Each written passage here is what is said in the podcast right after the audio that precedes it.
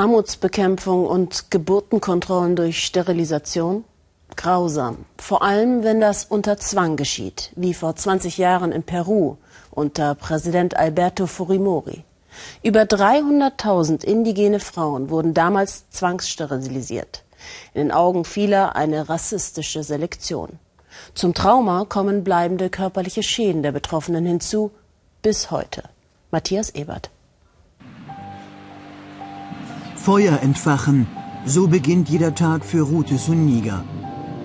Während die 48-Jährige das Frühstück für ihren Mann, die Tochter und den Enkel macht, schmerzen ihre Knie, die Hüfte und der Rücken. Seit 20 Jahren schon, seit sie gegen ihren Willen sterilisiert wurde.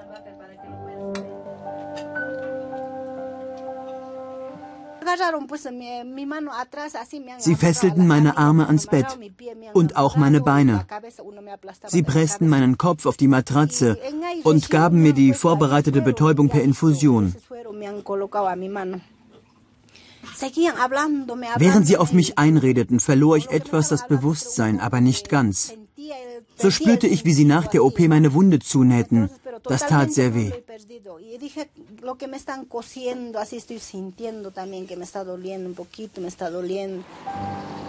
Es war gängige Praxis vor 20 Jahren in den Anden Perus.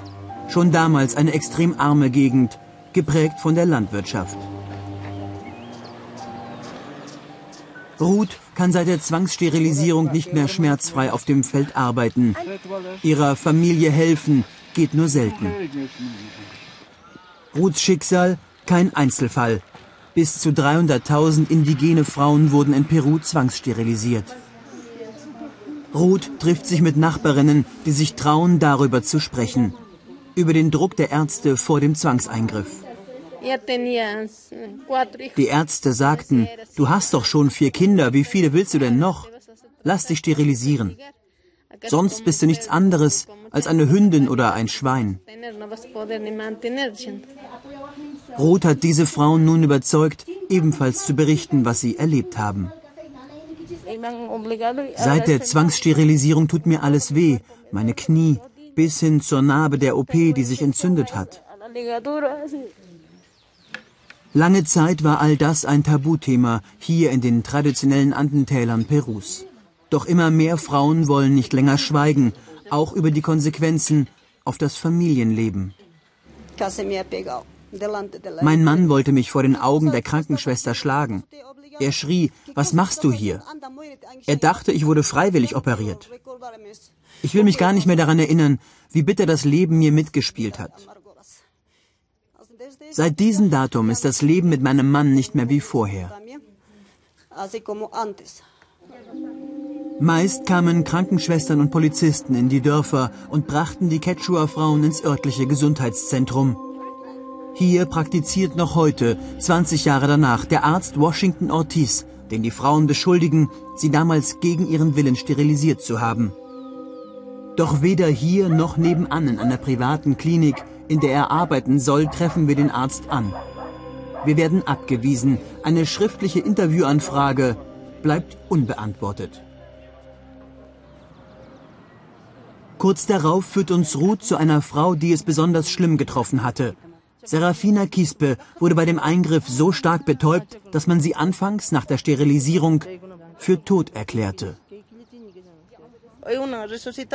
Meiner Familie sagte man, in der Leichenhalle liegt eine Wiederauferstandene, die euren Namen ruft.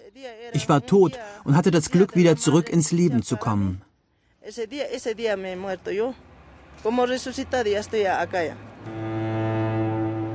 Serafinas düsteres Drama fand hier statt, im Krankenhaus Alberto Lorena. Eigentlich ein dem Leben verpflichteter Ort. Wir treffen eine Krankenschwester, die darüber redet, was passierte. Libia Pinares berichtet, wie systematisch die Sterilisierungen durchgeführt wurden. Es war eine Anordnung des Gesundheitsministeriums, deshalb wurden die Krankenhäuser dazu verpflichtet, sie durchzuführen. Hier in Cusco genauso wie in vielen anderen Orten mit indigener Bevölkerungsmehrheit. Es war eine Kampagne des Staates, die sich gegen die Quechua-Ureinwohner richtete, erzählt Livia. Wir mussten eine monatliche Quote erfüllen, sonst hätte man uns gefeuert. Es war so extrem, dass sich sogar Krankenschwestern selbst sterilisieren ließen, um die Vorgaben zu erfüllen. Woher kam der Befehl? Aus dem Ministerium in Lima. Das kam alles von der Regierung des Präsidenten Fujimori. In den 90ern regierte Perus Präsident Alberto Fujimori autokratisch. Sein Programm zur Zwangssterilisierung galt offiziell der Armutsbekämpfung als Weg Perus aus der Rückständigkeit. Längst ist jedoch klar, es war zutiefst rassistisch, weil es sich gegen die indigene Minderheit richtete. Jetzt wächst der Protest, weil das Unrecht bis heute nicht aufgearbeitet wurde. Ruth Zuniga leidet seit 20 Jahren unter schweren Folgeerkrankungen. Doch eine Entschädigung für das Leid hat sie bis heute nicht erhalten. Mein Mann und ich sind nicht mehr glücklich, weil ich das wenige Geld, was wir verdienen, für meine Medikamente ausgeben muss. Außerdem kann ich nicht mehr auf dem Feld arbeiten. Das tut mir so weh.